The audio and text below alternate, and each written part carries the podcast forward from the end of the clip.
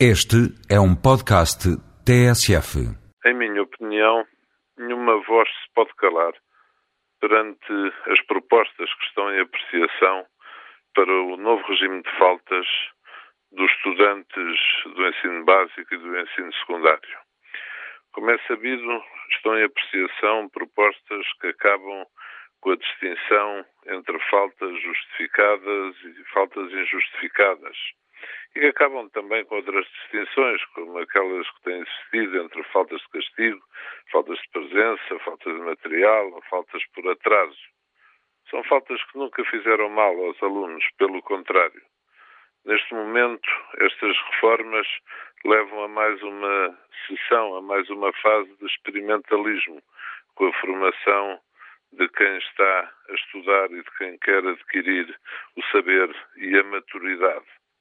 Não devemos fazer desta matéria debate político inconsequente, combate político sem tréguas. Devemos tentar conseguir resultados com bom senso.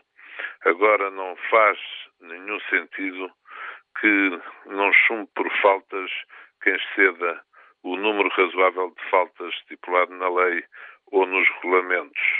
É nessa fase da vida que se aprende bem o que é o sentido de responsabilidade. Por isso mesmo, chega de facilitismos, chega de introduzir constantemente inovações que mais não são do que degradações.